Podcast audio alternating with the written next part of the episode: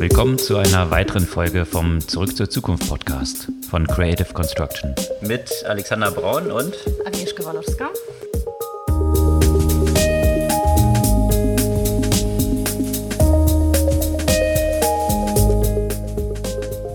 Was gab's Neues letzte Woche? Große Neuigkeiten. Microsoft hat Activision Blizzard für ja, für ein bisschen Kleingeld, fast 70 Milliarden Dollar gekauft. Oder plant es zumindest. Oder plant es, genau. Die größte Tech-Übernahme, die es je gegeben hat. Allerdings. Und für die, wo das nie sofort Klick macht bei den Namen, das sind die von Candy Crush. Und noch ein paar anderen sehr erfolgreichen Games. also von anderen, daher genau. natürlich eine Riesengeschichte. Und dass sie es planen, hängt auch wahrscheinlich stark damit zusammen, was Tech-Regulierung angeht, die hier im Zweifel noch einen Strich durch die Rechnung machen könnten. Das ist auch eine weitere News. News. Ja, das stimmt. Und bisher hat sich Microsoft da eigentlich erfolgreich aus der Affäre gezogen, sodass deren Namen jetzt nicht ganz vorne fiel, aber damit haben sie sich wieder ins Spiel gebracht. Und genau. diese, und diese Tech-Regulierung, die findet auch überall statt. Also jetzt eben gerade das Thema Übernahmen in den Vereinigten Staaten, aber auch in Europa gab es hinsichtlich Regulierung neue Ereignisse und zwar wurde der Digital Service Act im Europaparlament beschlossen. Ja, und dann gab es von Instagram interessante News, also sprich aus dem ganzen Facebook-Universum, was ja auch in der letzten Zeit ziemlich von Tech Regulation adressiert wurde und diesmal um Creator Subscriptions, also für die ganze Influencer-Economy ein neues Produkt, was es damit so auf sich hat und was das wiederum auch mit den Zahlen von TikTok und der Company dahinter, ByteDance, natürlich auf sich hat, die Facebook hier stark im Nacken sitzt. Ansonsten Elephant in the Room, vergangene Woche natürlich mal wieder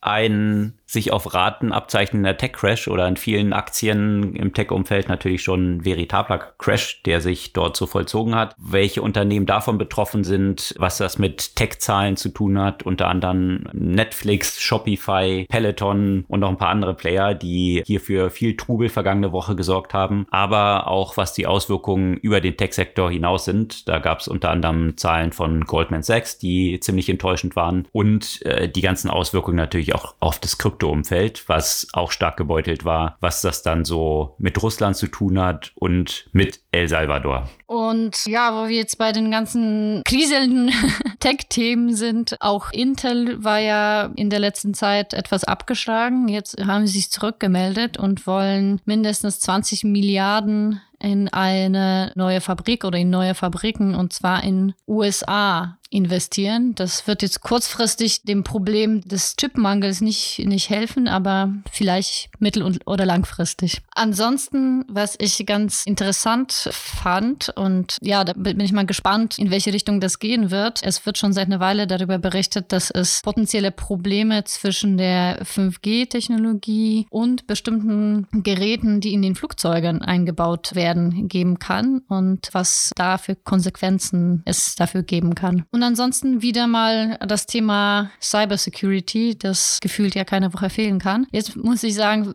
besonders abartig finde ich die Hackerattacke an das Rote Kreuz und was ich aber auch sehr bezeichnend finde für den, ja, für die aktuelle Ära ist die Empfehlung von USA, was die Athleten angeht, die an den Olympischen Spielen in China teilnehmen sollen. Und zwar, sie sollen ihre Handys bitte zu Hause lassen und nach China nur Burnerphones mitnehmen. Ja, interessante Konsequenz. Das habe ich auch so in Unternehmerkreisen schon mal häufiger gehört. Wenn sie nach mhm. China gereist sind, dann teilweise dort andere Telefone mitzunehmen. Ja, das so der Überblick über die Themen. Bevor wir im Detail hier einsteigen, nochmal die Erinnerung. Ihr könnt unseren Podcast gerne abonnieren beziehungsweise folgen. Einfach in eurer Lieblings-Podcast-Player-App auf den Folgen-Button klicken und dann bekommt ihr die aktuelle Folge jeden Dienstag ganz früh am Morgen automatisch in euren Podcast-Player. Und wenn euch der Podcast gefällt, gerne auch mal ein paar Freunden schicken, damit sie auch diese interessanten News jede Woche bekommen können.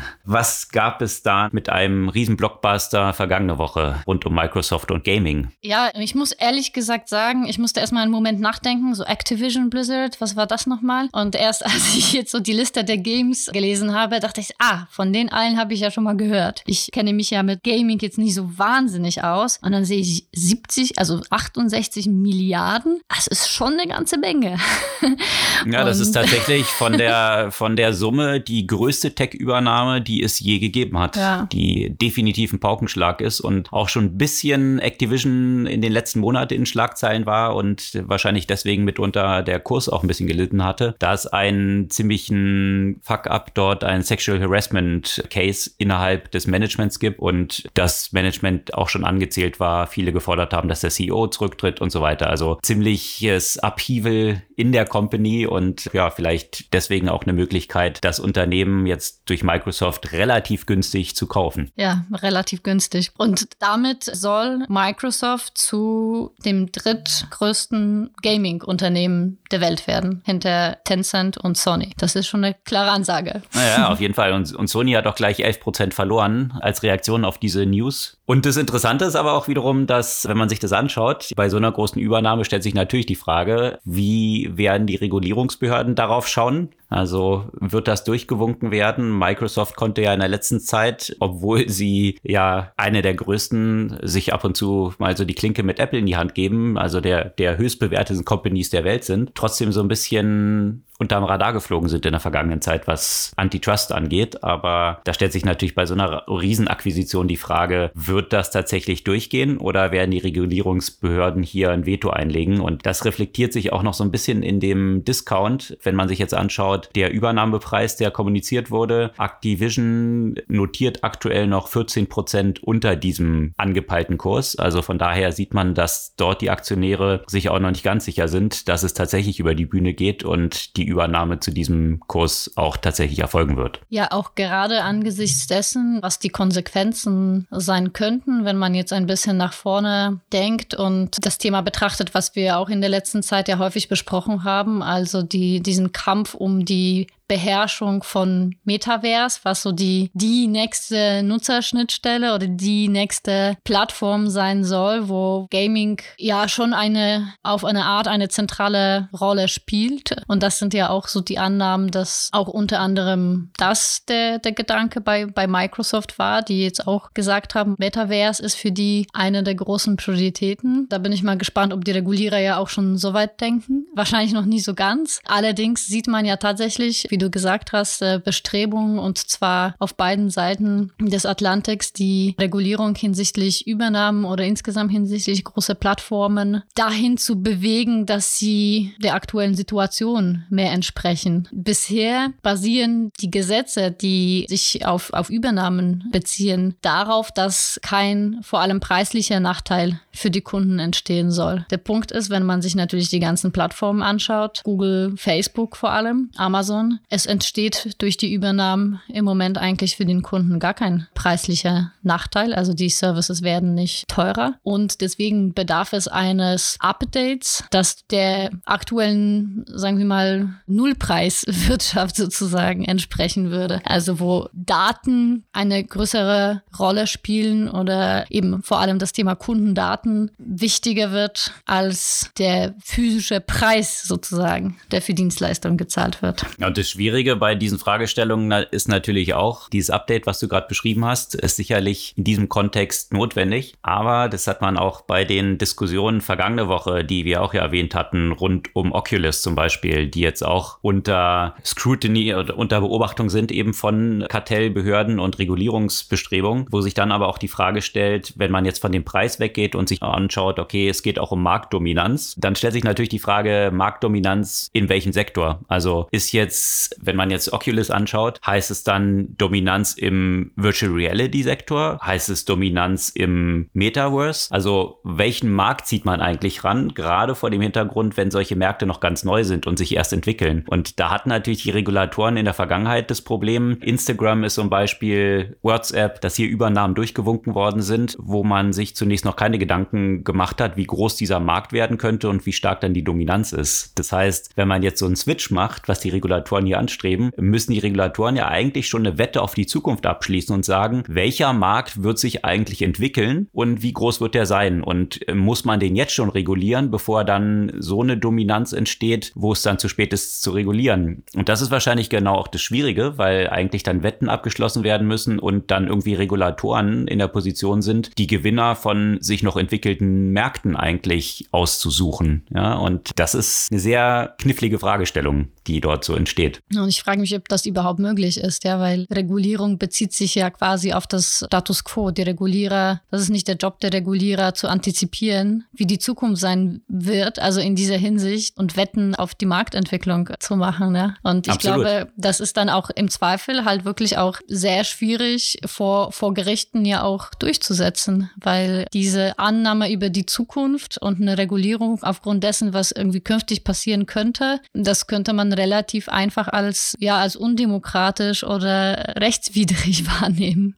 Mhm. Ja, und das zeigt halt genau diese Krux auf, in der die stecken, dass sich diese Märkte so schnell entwickeln, dass wenn man nachdem der Markt entstanden ist und hier eine dominante Position von einzelnen Player existiert, dass es dann irgendwie zu spät ist zu regulieren. Das vorher aber zu regulieren eben genauso nicht wirklich zielführend sein kann, weil sicherlich nicht die Regulatoren bestimmen sollten, wohin bestimmte Märkte gehen. Ja, bin ich gespannt jetzt, wie das zum Beispiel im Fall von Microsoft sein wird, ja, weil die, die kündigen ja selbst an, die werden ja zum drittgrößten Player weltweit aber was heißt das? Das heißt aber, dass sie zumindest in dem Bereich Gaming ja jetzt keine beherrschende Stellung haben, da ja Sony ja quasi auch noch größer ist. Tencent natürlich nicht zu vergessen. Tencent natürlich nicht zu vergessen. Ich weiß nicht, wie stark Tencent jetzt in USA diese Dominanz auch hat. Also schon sehr stark im asiatischen Raum, direkt ja. mit eigenen Produkten, aber sie haben natürlich auch sehr viele Beteiligungen. Tencent ist ja eines der Unternehmen, die weltweit wahrscheinlich im Tech-Umfeld am aktivsten waren, hier große Beteiligung auch an vielen anderen Unternehmen einzugehen. Also ob das jetzt SEA Group zum Beispiel im asiatischen Raum ist, wo sie hohen Beteiligungssatz, den sie letztens ein bisschen reduziert haben. Da ist natürlich auch der chinesische Regulator ziemlich hinterher. Gerade diese ganze Gaming-Thematik ist in China natürlich auch dem Regulatoren ein Dorn im Auge, weil sie das natürlich als verschwendete Zeit für ihre Bevölkerung sehen. Also von daher ist dort sicherlich viel Dynamik aus unterschiedlichsten Perspektiven und unterschiedlichen unterschiedlichsten Motivationen auch im Gange. Und äh, das, was du beschrieben hast mit der Entwicklung des ganzen Metaverse-Themas, natürlich auch nochmal eine neue Fragestellung, was sich dort dann an Märkten entwickelt. Aber so groß auch dieser Price Tag ist, den Microsoft dir zahlen will, vielleicht nochmal ganz kurz dazu diesen Zahlen, das repräsentiert tatsächlich nur drei Prozent von Microsofts Börsenwert, die aktuell mit 2,3 Billionen bewertet sind. Und Microsoft hat allein 137 Milliarden an Cash rumliegen. Das heißt, das soll auch ein All-Cash-Deal sein. Sie wollen das alles bar bezahlen. Also können sie locker mal ja, fast 70 Milliarden in Cash hinlegen und haben trotzdem noch eine ganze Menge in der Bank und generieren im kommenden Jahr geplant 50 Milliarden an neuen Free Cashflows. Also von daher, das zeigt so ein bisschen die Dimensionen auf, mit denen diese Tech-Player dort unterwegs sind. Naja, ich bin gespannt, ob das durchgeht. Absolut. Und vor allem, was das dann auch wirklich bedeuten wird. Es gibt ja wirklich auch eine, eine ganze Menge Beiträge, die sich gerade mit dem Kontext von der Bedeutung des Deals zukünftig für, für Metaverse beschäftigen und spekulieren, was dann wirklich auch der, der Hintergrund dahinter war. Und natürlich echt eine ganze Menge, da können wir noch mal ein paar Sachen dazu posten zu dem aktuellen Stand der Regulierung Finanzierung von den Mergers. Da gab es ja nämlich auch tatsächlich so einen kleinen Meilenstein, weil es ja auch gerichtlich erlaubt wurde, dieses Thema Zero Price Market jetzt tatsächlich anzugehen, nachdem das erstmal abgelehnt wurde. Also da merkt man ja auch schon, wie schwierig das Thema ist, von dem wir gerade gesprochen haben, weil sich ja auch die Richter selbst noch nicht so ganz im Grünen sind. Kann man das überhaupt zulassen oder nicht? Ja, und die Herausforderung ist ja auch dann wiederum, wenn ziemlich offensichtlich ein Verstoß gegen Wettbewerbsrecht vorliegt, dass dann die Verfahren Verfahren auch wiederum so lange dauern. Und ja. das hat man jetzt gerade im Kontext von Google gesehen, die jetzt vergangene Woche, das war auch noch eine Randnotiz, natürlich nochmal Einspruch eingelegt haben gegen eine Strafzahlung, die jetzt schon ja auf fast der höchsten Instanz gegen äh, sie ausgesprochen wurde, wegen dieser Verstöße gegen Shopping-Ads, die sie prominent in ihre Suche integrieren und damit Preisvergleichswebsites abgestraft haben. Und das ist natürlich jetzt auch schon viele Jahre her, dass diese Praktik bei Google dort andauert und viele von diesen diesen möglichen Wettbewerbern sind zwischen schon hops gegangen. Und jetzt zögert Google das natürlich nochmal weiter raus und ja, und jetzt kann man eigentlich durch sämtliche Kategorien, Verticals durchgehen, ob das Flüge sind, Reisebuchungen, wo das genauso auch der Fall ist. Das heißt, diese Strafen, die dort anstehen, sind nicht wirklich abschreckend, weil auf der anderen Seite mehr Geld verdient wird. Also nimmt man das als so ein ja, kleines Knöllchen in Kauf, ab und zu mal ein paar Milliarden zu zahlen und die Zeit spielt dann natürlich für solche Player. Und das ist natürlich eine Schwierigkeit dort, ja, in diesem ganzen Wettbewerbskontext. Absolut. Hat man ja auch schon in den 90ern bei Microsoft gesehen. Ne? Was hat das ja den Konkurrenten gebracht, dass Microsoft am Ende quasi den Rechtsstreit verloren hat? Die sind ja, ja schon währenddessen pleite gegangen. Ja, wahrscheinlich hauptsächlich, dass Microsoft da ein bisschen vorsichtiger in weiteren Expansionen agieren musste und ein bisschen abgelenkt war, was die Businessentwicklung angeht und sich stärker auf diese ganzen Rechtsthemen konzentrieren musste. Und das, was wir jetzt halt sehen, diese Ankündigung der Übernahme von Microsoft, ein ähnliches Play durch Facebook oder ja, sicherlich auch Google, wäre aktuell nahezu undenkbar. Das stimmt, ja. was wiederum auch so ein bisschen die Konsequenz von solchen laufenden Verfahren dann angeht. Und wo wir dann gerade beim Thema Facebook sind oder Meta, wie sie sich jetzt nennen, für mich ist es halt einfach immer noch Facebook, die sind natürlich mittlerweile auch stark im Visier von diesen Ermittlungsbehörden bezüglich Antitrust, aber mittlerweile entstehen da natürlich auch irgendwie Player, wie jetzt ein TikTok oder vielmehr das Unternehmen ByteDance dahinter. Und da gab es vergangene Woche ganz interessante Zahlen, die durchgesickert sind, die tatsächlich haarsträubend sind. Wie exponentiell sich das Wachstum dort entwickelt bei ByteDance. ByteDance war ja im vergangenen Jahr zuletzt mit einer Bewertung von 425 Milliarden taxiert. Also wohlgemerkt 425 Milliarden für eine Company, die noch nicht an der Börse notiert ist, also in den Private Markets noch mit so einer Bewertung. Und wenn man sich jetzt die Entwicklung dort anschaut, lässt sich auch einfach schließen, warum das der Fall ist. Der Umsatz hat sich nochmal um 70 Prozent beschleunigt im vergangenen Jahr. Und das vor dem Hintergrund, obwohl es zum Beispiel ja in Indien verboten ist. Und das könnte natürlich auch so ein bisschen die Gefahr sein für TikTok, dass mehr Länder hier regulatorisch einschreiten. Trump hatte das ja in den USA zwischenzeitlich auch mal probiert gehabt. Mal gucken, wie sich das dort weiter entfaltet. Aber 2021 hat ByteDance mit TikTok damit bereits 50 Prozent des Umsatzes von Facebook gemacht und das 16-fache des Umsatzes von Snap. Und das zeigt so ein bisschen die Dimensionen. Wenn sie halt weiter in diesem Tempo wachsen, ist es sehr wahrscheinlich, dass sie Facebook in der Bewertung 2023 einholen werden. Und das ist schon faszinierend zu sehen, wie schnell so ein Player hier mehr oder weniger aus dem Nichts kommt und so eine Company wie Facebook hier einholen kann. Und das ist natürlich auch der Druck, unter dem Facebook jetzt so agiert, der auch sicherlich hinter einer Ankündigung vergangener Woche steht, dass Instagram jetzt Creator Subscriptions ermöglichen will. Das heißt, dass eben die Influencer auf Instagram jetzt auch Abos verkaufen können und damit ihre Accounts noch besser monetarisieren können. So die Lesart, aber was natürlich auch dahinter steckt, also vielleicht ganz kurz, was da möglich ist. Sie können dann wählen zwischen unterschiedlichen Abopreisen von 4,99 bis, ich glaube, 99 Dollar. Und das bedeutet dann, dass diese Influencer bestimmte Posts, die sie machen, dann eben nur ihren Abonnenten zugänglich machen können. Also OnlyFans. Genau, letztendlich so ein bisschen die Integration des OnlyFans-Geschäftsmodells im nicht sexuellen Bereich oder, mh, naja, reduzierter sexuellen Bereichs, je nach Influencer auf Instagram entsprechend. Was natürlich für Facebook aber dahinter steckt, ist ja noch eine ganz andere Thematik. Bisher sind die Umsätze, die die Influencer ja über Instagram generiert haben, also indem sie Werbedeals zum Beispiel gemacht haben und so weiter, die sind ja komplett an Facebook vorbeigegangen, weil das floss ja direkt in die Taschen einfach nur der Influencer. Und indem jetzt solche Creator Subscriptions dort natürlich integriert werden, gibt es natürlich eine Beteiligung an den Umsätzen, die dann die Creator auf der Plattform generieren, die dann bei Facebook landen. Also das ist natürlich natürlich die Idee dahinter und ja, definitiv, was ich vorhin erwähnt hatte, dieser Wettbewerb mit TikTok hier dann auch für die Influencer eine Monetarisierung zu ermöglichen auf der Plattform und sie möglichst zu halten. Nicht, dass dann nachher alle zu TikTok abwandern und ja, die Wachstumsgeschwindigkeit natürlich mittlerweile von TikTok schon eine viel schnellere ist, als es jetzt bei Instagram der Fall ist. Ja, und weil du ja auch im Kontext von TikTok das Thema Regulierungsversuche erwähnt hast, ich bin sehr gespannt, wie gerade TikTok von dem, was gerade im Europaparlament beschlossen wurde, also Digital Service Act, beeinflusst wird, weil klar, das wird ja noch dauern, bis das zu Gesetz wird. Das muss ja in Europa dann immer natürlich ja erst in die die einzelnen Staaten gehen und dort gesetzlich beschlossen werden. Aber da sind eine Reihe von Themen angesprochen worden, die gerade bei TikTok überall zu finden sind. Also zum Beispiel, es sollen die sogenannten Dark Patterns verboten werden. Das heißt, also so ein Design oder Gestaltung von Oberflächen, die die Nutzer manipulieren soll. Und das ist ja bei TikTok zum Beispiel die Tatsache, dass die Uhr verdeckt wird, weswegen man ja auch noch leichter Zeitgefühl verliert, unter anderem. Dann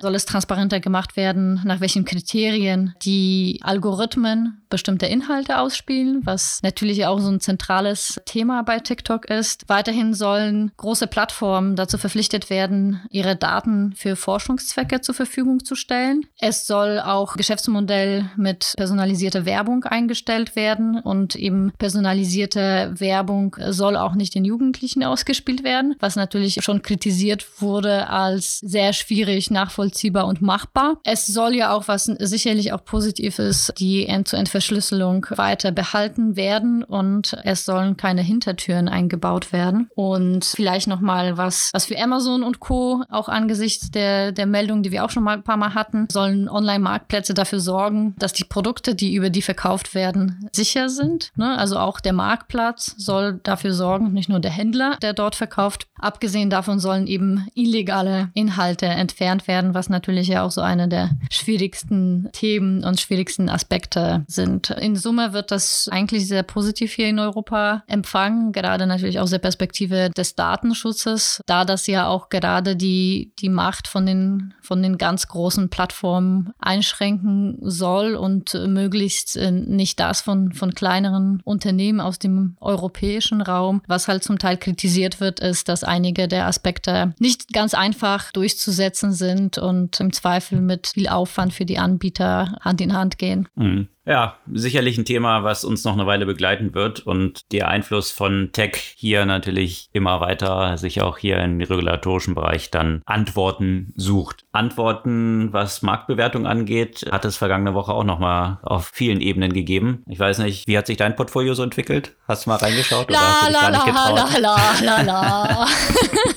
ja, also alle, die im Tech-Sektor irgendwie auch so ein bisschen investiert sind, die haben vergangene Woche nochmal eine sehr schmerzhafte Woche erlebt. Der Nasdaq, also der Technologieindex, wobei das natürlich auch so ein bisschen verzerrt ist, Technologieindex äh, zu nennen, weil natürlich auch viele andere Unternehmen wie Pepsi und auch nicht-Tech-Player dort drin sind, ist offiziell in Korrekturterritorium, wie man das so nennt. Also hat über 10% verloren insgesamt vom Höchststand. Aber das spiegelt natürlich bei weitem nicht die Schmerzen wider, die die meisten in den vergangenen Wochen so erlebt haben, wenn sie stärker im Tech-Umfeld investiert sind. Und da sind ein paar Statistiken ganz einleuchtend. Also 70% der Aktien im Nasdaq haben seit dem Höchststand 20% des Werts verloren und die Hälfte aller Aktien im Nasdaq vom Höchststand schon 40 Prozent und mehr. Also das zeigt so ein bisschen, wie die Verteilung dort drin ist und eben weswegen der gesamte Nasdaq nur relativ wenig im Vergleich dazu gefallen ist, weil er natürlich hauptsächlich getrieben wird von so Schwergewichten im Tech-Umfeld, die ihn noch oben gehalten haben. Und da stellt sich jetzt halt so ein bisschen die Frage, geht jetzt ein Flächenbrand los, der eben über diese sehr aggressiv wachsenden Tech-Titel hinausgeht und auch mittlerweile dann solche Blue Chips erfasst hat. Also zum Beispiel Amazon hat vergangene Woche auch die schlechteste Woche seit 2018 gehabt und über 12 Prozent verloren. Also das ist natürlich bei so einem Schwergewicht wie Amazon schon richtig viel Holz. Und das wird sich jetzt dann vor allem in der kommenden Woche abzeichnen, weil dort eine ganze Reihe von Quartalszahlen anstehen. Unter anderem von Apple und eben auch von einer Reihe von anderen Unternehmen, die hier ziemlich viel Gewicht dann haben. Unter anderem von Apple und Tesla und noch einer ganzen Reihe von anderen. Und Tesla ist ja auch entsprechend hoch bewertet, wenn man es mal vorsichtig ausdrücken möchte. Also mal gespannt, wie sich das dann dort auswirken kann, wie es sich tatsächlich vergangene Woche auch schon ausgewirkt hat bei einzelnen Titeln, zum Beispiel Netflix. Die haben Zahlen bekannt gegeben und Netflix ist ja nun auch eher, ja, schon fast ein Blue Chip so im Tech-Segment. Und die Zahlen waren, was die Gewinne angeht, ganz okay. Von dem Nutzerwachstum, das hat sich aber maßgeblich verlangsamt und vor allem in der Prognose gehen sie jetzt von einem ziemlich verlangsamten Nutzerwachstum aus und das hat darin resultiert, dass Netflix mal eben 20 Prozent abgestraft wurde nach der Bekanntgabe dieser Zahlen. Also wenn solche großen Titel so kräftig einbrechen können aufgrund von Quartalszahlen, zeigt das natürlich auch so ein bisschen, welche Risiken hier zum Teil natürlich auch in diesen Märkten noch schlummern. Und die Frage stellt sich dann aber, sind wir jetzt hier bald so am Boden angekommen oder kann es noch kräftig runtergehen? Da ist vielleicht eine Zahl vielleicht ganz erhellend. Man hat gesehen, dass in der vergangenen Woche bei diesen Dips dann immer weniger Retail-Investoren eingestiegen sind. Das war bei größeren Dips in der Vergangenheit noch ganz anders. Also zeigt sich, dass hier mittlerweile so Retail-Investoren eher die Finger von lassen. Und du hast ja auch mal das Buch von Costolani empfohlen. Wenn so der Transfer in die sicheren Hände stattfindet, was dann der Fall ist, wenn nicht mehr so viel Retail drin ist, dann könnte es auch schon ein Zeichen für so einen ersten Bodensatz sein. Also schauen wir mal, was sich kommende Woche dort so tut. Aber warte mal, ne? weil ich ja eben auch Costolani gelesen habe, ne?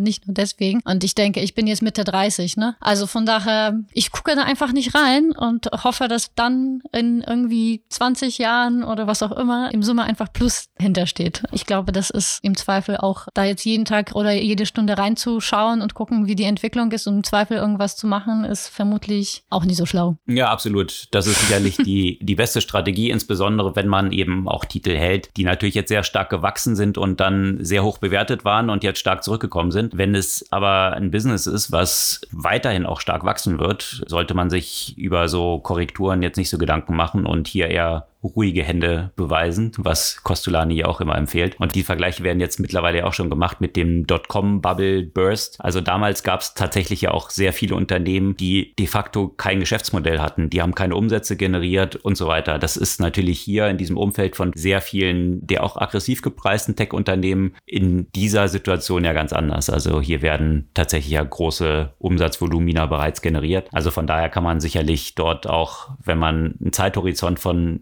mehreren Jahren hat, den man bei solchen Einzeltiteln ja immer haben sollte, getrost lieber Ruhe walten lassen und jetzt nicht in Panik verfallen. Ohne dass irgendwas von dem, was wir sagen, hier Investment Advice ist. Letztendlich muss jeder und jede ihren eigenen Research machen. Ja, aber den Research hat ja auch Najib Bukele, also der Präsident von El Salvador, gemacht in der letzten Zeit und immer kräftig Bitcoin gekauft. Ja, das sieht aktuell ein bisschen schlecht aus für El Salvador. Die sind jetzt mit den Einkäufen kräftig im roten Bereich. Und ja, der Präsident hat aber dieses ganze Twitter-Game auch ganz gut verstanden. Hat vergangene Woche dann so ein Foto von sich gepostet, wo er so photoshoppt sich selbst so eine McDonalds-Mütze aufgesetzt hatte und so ein Mac-Dress. Also so ein bisschen Spaß drauf gemacht, dass er jetzt bald Burger braten geht, weil anscheinend die Krypto-Investments nicht so funktionieren. Aber das natürlich nur als Scherz. Er hat kräftig nochmal zugekauft. Interessant ist, dass er halt auch so ein großes Investmenthaus wie Fidelity auch gesagt hat, Nationalstaaten müssten sich mit Bitcoin Bitcoin ausstatten, dass sie dann besser gestellt sind. Und das von Fidelity zu hören, ist schon interessant. Interessante Studie, die äh, sie dort erstellt haben, posten wir auch den Link dazu. Parallel hat aber auch die Zentralbank von Russland gesagt, dass sie jetzt überlegen, Krypto zu verbieten, auch das Mining und auch den Handel mit Kryptowährungen. Also äh, letztendlich gibt es auf vielen Ebenen gerade eine ganze Menge Gegenwind, sowohl was Tech angeht als Krypto. Alles wird natürlich jetzt als Risiko gesehen und die Leute gehen eher raus. Wahrscheinlich sicherlich auch ein guter Zeitpunkt, dann vielleicht ein bisschen im Winterschlussverkauf dort unterwegs zu sein. Ist ja alles nicht das erste Mal, ne? Ja. Aber eben in meine Bitcoin-Depots habe ich noch weniger Lust, glaube ich, im Moment reinzugucken als in meine sonstigen. Mm, aber ich meine, dieses Thema, hier, der will das verbieten, der will das regulieren, hier gibt's das, hier gibt's das. Ich meine, das, das hatten wir schon irgendwie zehnmal alleine in dem Podcast. Von daher auch da wahrscheinlich lohnt es sich, Ruhe zu bewahren. Oder zumindest würde ich das für mich jetzt erstmal behaupten. Exakt. Was es sonst gab, wo man bei Schwierigkeiten für Tech-Unternehmen angekommen ist. Eben diese Schwierigkeiten, die sie für Tech-Unternehmen dort abgezeichnet haben. Netflix, entsprechender Job, Shopify. Da gab es auch ja Gerüchte zunächst mal, dass sie ihre Fulfillment Center reduzieren. Also sie haben ja so externe Fulfillment Center, mit denen sie dann Verträge haben. Das lässt vielleicht so drauf schließen, dass die Nachfrage hier hier ein bisschen zurückgegangen ist, das ja natürlich auch nicht ein gutes Zeichen ist. Und solche kleinen News reichen dann schon aus. Shopify ist dann auch mal eben um 14 Prozent gefallen an einem Tag. Und ich denke, von Peloton braucht man gar nicht reden. Das ist natürlich eine der Aktien, die in der ganzen Corona-Stay-at-Home-Geschichte endlos nach oben geprügelt wurden und jetzt mindestens ebenso nach unten. Und wenn dann so ein Unternehmen, die haben bekannt gegeben zunächst mal, dass sie jetzt McKinsey engagiert haben, um Cost-Cutting zu betreiben, also sprich Einsparpotenziale zu identifizieren. Stimmt, ja. Ich habe schon tausend Memes gesehen dazu. exakt, exakt. Ja. Gleichzeitig hat sich dann ja vor ein paar Monaten der CEO für 55 Millionen Anwesen in Hamptons gekauft. Das zu so einem Zeitpunkt, wo jetzt Mitarbeiter entlassen werden. Also der Haussegen hängt ziemlich schief innerhalb von Peloton. Also viele Mitarbeiter sind sehr sauer. Die Aktienoptionen, die sie hatten, sind wahrscheinlich jetzt auch alle nichts mehr wert, so wie sich der Kurs entwickelt hat. Und ja, dann gab es nochmal einen obendrauf und zwar ist durchgesickert, dass Peloton ein Produktionsstopp jetzt macht. Also keine weiteren Geräte erstmal produzieren. Das ist natürlich schon ein ziemlicher Schlag und hat dazu geführt, dass die Aktie dann einfach mal 25 Prozent an einem Tag verloren hat. Und ja, hier sicherlich ein schwieriges Fahrwasser für viele der Stay-at-Home-Stocks aktuell so und der Unternehmen dahinter. Hat der CEO von Peloton die Umgangsform bei Adam Newman gelernt oder es klingt so ein bisschen äh, nach dem Motto, die Mitarbeiter müssen entlassen werden, es gibt kein Geld und der kauft sich so ein schönes Anwesen. Ja, na gut, letztendlich sind es ja seine Aktien, die er dann hatte und das Unternehmen, was Klar. er gegründet hat, aber äh, wie soll man sagen, also als Zeichen nach außen ist es sicherlich nicht jetzt das beste Timing, würde ich mal vorsichtig formulieren. Und die Frage ist halt auch, wie wirkt sich auch diese ganze Entwicklung, was da natürlich hinter diesen ganzen Kursverlusten ja auch steht, ist jetzt die Angst vor Inflation, die sich ja dort zeigt und Zinserhöhung. Die wirkt sich natürlich auch über diese Tech-Unternehmen aus. Goldman Sachs hat ja auch Zahlen bekannt gegeben und das war ziemlicher Dämpfer. Die mussten nämlich verzeichnen, dass die Löhne und Gehälter um 33 Prozent gestiegen sind bei Goldman. Der Gewinn damit 13 Prozent niedriger ist und die Aktie ist auch mal um 7 Prozent nach unten geprügelt worden. Also die Frage ist, wie sich halt das über die Gehälter jetzt auch in anderen Unternehmen auswirkt. Und ich denke, das wird wahrscheinlich das Spannendste sein, jetzt kommende Woche von den Quartalszahlen, die bekannt gegeben werden, zu sehen, wie wirkt sich das auf die unterschiedlichen Sektoren aus und ja, dementsprechend auch möglicherweise die Aktienentwicklungen, die damit dann so im Zusammenhang stehen. Ja, die Aktienentwicklung war ja in der letzten Zeit jetzt auch nicht so rosig bei Intel. Intel quasi der Chip-Hersteller, der in der letzten Zeit es geschafft hat, links überholt zu werden von allen möglichen äh, Playern, weil da leider keine neuen Innovationen gekommen sind. Plus natürlich die Problematik mit der Chip-Produktion in Asien äh, kam natürlich ja auch dazu. Jetzt will Intel einen großen Schritt machen und eine ganze Menge investieren in eine Chipfabrik zu Hause, also in den USA, in Ohio. 20 Milliarden sollen dafür ausgegeben werden. Das klingt nach, nach ganz wenig im Vergleich dazu, äh, was Microsoft jetzt gerade beim Shoppen ausgegeben hat. Aber um das im Vergleich zu setzen, Intel hat ja auch gerade mal einen Umsatz von 72 Milliarden gemacht. Von daher, das, äh, das ist so ungefähr die Summe, für die Microsoft Activision gekauft hat. Und äh, ja, es gibt ja unterschiedliche Gründe ja auch natürlich, die dafür sprechen. Natürlich wird die Problematik der Lieferengpässe damit ja nicht gelöst, weil bis die Fabrik läuft,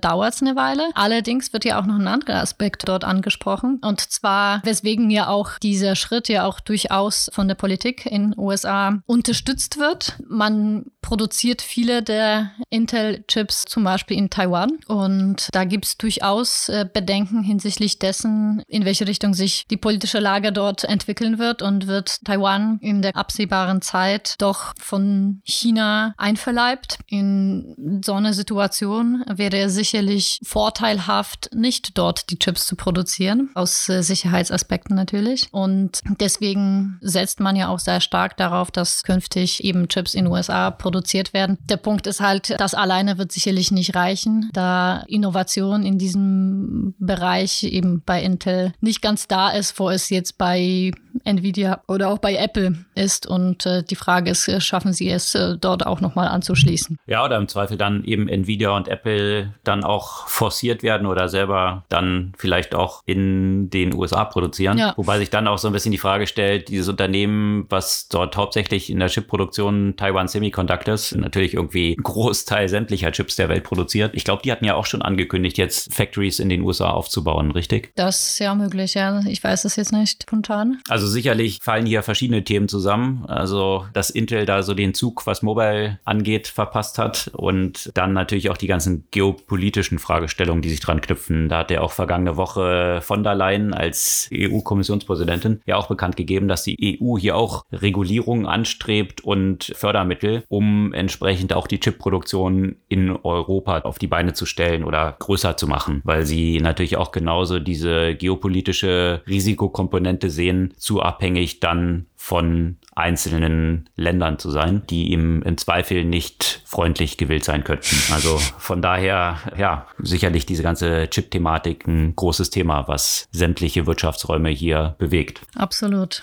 Ein anderes Thema bewegt gerade die Flugbranche und damit aber auch natürlich die Telco-Betreiber. Und zwar gibt es schon seit einer Weile die Diskussion, inwiefern 5G eine tatsächliche Gefahr darstellen und nicht die Gefahr, die Aluhüte immer wieder voranbringen. Also Gefahr für die Flugsicherheit. Und zwar liegt es daran, dass in den Flugzeugen immer noch ein Gerät verwendet wird, das in den 20ern entwickelt wurde, also in den 20ern des vergangenen Jahrhunderts, äh, also vor 100 Jahren, und wohl seitdem seine Funktionsweise nicht im Wesentlichen verändert hat. Sofern, also die Angaben ohne Gewehr, ich bin jetzt keine Flugsicherheitsexpertin. Und das äh, Gerät ist ein Altimeter, also äh, quasi der, der Höhenmesser, der natürlich ja auch dafür zuständig ist, dass die Flugzeuge Entfernung korrekt berechnen können und somit Landung und andere Manöver sicher hergestellt werden können. Und damit interferiert wohl nach der Meinung von einigen, nach der Meinung von anderen eben ist es wohl nicht so mit den 5G-Wellen und äh, somit kann es ja auch zu bestimmten Störungen kommen. Und da geht es ja auch darum, bestimmte Mindestentfernung zu erwirken von den äh, 5G-Masten, von den Flughäfen. Und da gibt es ja auch gerade ein bisschen böses Blut zwischen den Airlines, den Flughäfen und den, ja, den Telco-Anbietern, also im Moment vor allem den AT&T und Verizon in USA. Schwer einzuschätzen. Im Zweifel würde ich sagen, ich hätte nichts dagegen, wenn die Flugsicherheit garantiert wäre. Auch wenn ich dann keinen kein 5G-Anschluss habe im Umkreis von x Kilometer vom Flughafen. Mhm. Also das war ja auch der erste Schritt, den sie jetzt unternommen haben, ne? dass eine Reihe von, also von, von diesen Anbietern erstmal rund um diese Flughäfen das ja. ausgesetzt haben. Ne? Also. Genau. Zusätzlich könnte man sich dann vielleicht ja auch ein paar Gedanken darüber machen, inwiefern ja auch künftig diese Geräte vielleicht auch aktualisiert werden. So nach, nach 100 Jahren kann man kann man vielleicht auch eine Innovation in diesem Umfeld voranbringen. Mhm. Innovation von Geräten und Sachen, die lange gelaufen sind und dann nicht mehr. Da finde ich, passt auch eine News vergangene Woche von Porsche ganz gut rein. Wir haben ja eben gesagt, kommende Woche auch Quartalszahlen von Tesla, die anstehen. Da wird man sicherlich gespannt sein. Aber äh, mittlerweile stellen ja auch ein paar andere Autohersteller Elektrofahrzeuge her. Und das Interessante in der News von Porsche war, dass der Taycan, also der Elektro-Porsche, im vergangenen Jahr tatsächlich den 911er, den klassischen Porsche, abgelöst hat. Es wurden mehr Elektro-Porsches verkauft als das traditionelle 911er Modell. Wow. Also das ist, wie ich finde, schon gerade vor dem Hintergrund, dass bei Porsche, wenn ich so ein, zwei Jahre zurückdenke, gerade die meisten ja auch immer gesagt haben, naja, aber Porsche, der muss halt diesen Motorengeräusche, den Geruch von Benzin, das gehört halt zu so einem Sportwagen dazu. Wie schnell dann trotzdem so ein Switch jetzt hier stattfinden kann, dass dass der Elektro-Porsche jetzt schon den 911er überholt hat in den Verkaufszahlen. Also ganz an der Spitze stehen natürlich immer noch die SUVs, Macan und Cayenne. Mal gucken, da sollen ja, glaube ich, auch bald so ein paar Elektroversionen kommen, ob die das dann auch entsprechend einholen. Und ja, sicherlich, ich denke gerade auch so, was das Preissegment angeht, ist Porsche sicherlich ja auch einer der wichtigen Konkurrenten für Tesla. Ja, schön zu sehen, dass Elektroautofahren zu einem neuen Statussymbol wird. Oder nicht mehr ganz so neu, seitdem es Tesla gibt, aber dass die Statussymbole sich dann doch ein bisschen verändern von Maximum Speed und Benzingeruch zu elektrisch fahren. Mhm. Und dass die Dinge auch cool aussehen können und nicht wie so die ersten Elektroautos oh von oh Gott, Toyota, so Toyota äh, extra so aussehen müssen, dass man damit demonstriert, wie sehr einem die Umwelt lieb ist, dass man genau. extra in so ein Auto steigt. So wie früher die Reformhäuser immer scheiße aussehen mussten. Genau, und äh, komisch riechen, damit äh, sich da nur in Anführungsstrichen Okos reintrauen. ja, äh, sicherlich eine gute Entwicklung, das so ein bisschen massenmarkttauglicher zu machen. Eine nicht ganz so gute Entwicklung ist ja mal wieder ein Hackerangriff, wo ich dann sagen muss, äh, geht's noch? Also bei vielen Sachen, sicherlich gibt es wirtschaftliche Interessen, also nicht, dass ich das unterstützen würde, aber ich kann dann vielleicht noch die verstehen, aus welchen Gründen solche Hackerangriffe stattfinden. Aber in dem Moment, in dem das internationale Rote Kreuz angegriffen wird, da fehlt mir wirklich jedes Verständnis. Es wurden Daten von eben mehr als 500.000 Menschen, also eben geflüchteten Menschen eben in sowieso prekären Lagen gestohlen. Und es wurde ja eben das Unternehmen ins, in, in der Schweiz angegriffen, das diese Daten hostet. Bisher ist es nicht so, dass die jetzt irgendwo veröffentlicht wären, dass man sich fragen kann, wer hätte daran Interesse? Warum wird so eine Organisation gehackt? Da ist jetzt sicherlich nicht viel Geld zu holen. Oder geht es ja um bestimmte Personen vielleicht? Also, ne, weil wenn es dann darum mhm. geht, jetzt, dass Daten exponiert werden oder Daten gestohlen werden, sind das vielleicht tatsächlich irgendwelche staatsnahe Kräfte, aus welchem Staat auch immer, die Informationen über bestimmte Personen oder Personengruppen suchen. Vielleicht das oder halt auch die Monetarisierung, jetzt gerade wenn es um gestohlene Identitäten geht, darüber folgen kann, dass die weiterverkauft werden, diese Identitäten. Aber das natürlich gerade im Kontext von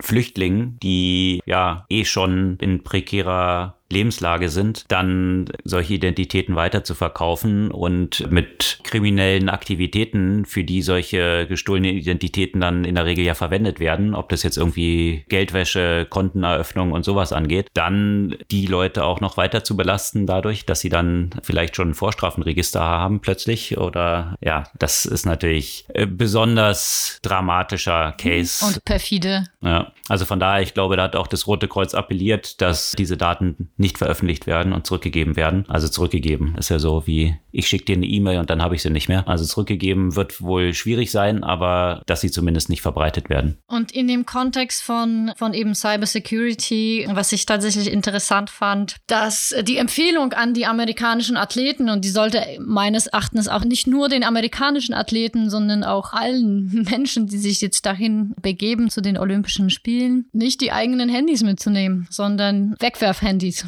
um nicht äh, die, die Gefahr für, für potenzielle zukünftige Ausspionierung zuzulassen. Es ist natürlich interessant, dass es so die neue ja, die neue Reisewarnung, die neue Reiseempfehlung. Früher hat man eine Liste, welche äh, Gebiete vielleicht äh, gefährlich sind in einem Land oder wogegen man sich denn impfen muss, wenn man irgendwo hinfliegt. Jetzt äh, gehört ja zu so einem normalen Reisecheck, wie ist die Cybersecurity und ist es sicher, das Handy mitzunehmen. Und würde ich jetzt nach China reisen, würde ich das ja auch nicht tun. Wird ja auch schon, glaube ich, seit einer Weile empfohlen. Wahrscheinlich auch nach Russland würde ich jetzt, anders als, als das jetzt noch vor ein paar Jahren der Fall war, auch mein Handy nicht mitnehmen. Ja, aber das Faszinierende ist, das hatten wir ja auch schon ein paar Mal drüber berichtet, gerade in dem ganzen Kontext von Pegasus und NSO, also dem Spy-Software-Hersteller aus Israel, der natürlich immer proklamiert hat, nein, nein, aber wir haben ja eine ganz klare Liste an Staaten, an die wir die ja, Sachen ja. nicht verkaufen und so weiter, bis man dann rausgefunden hat, mh, hm, irgendwie doch nicht so. Da gab es ja vergangene Woche auch interessante News Stimmt. und zwar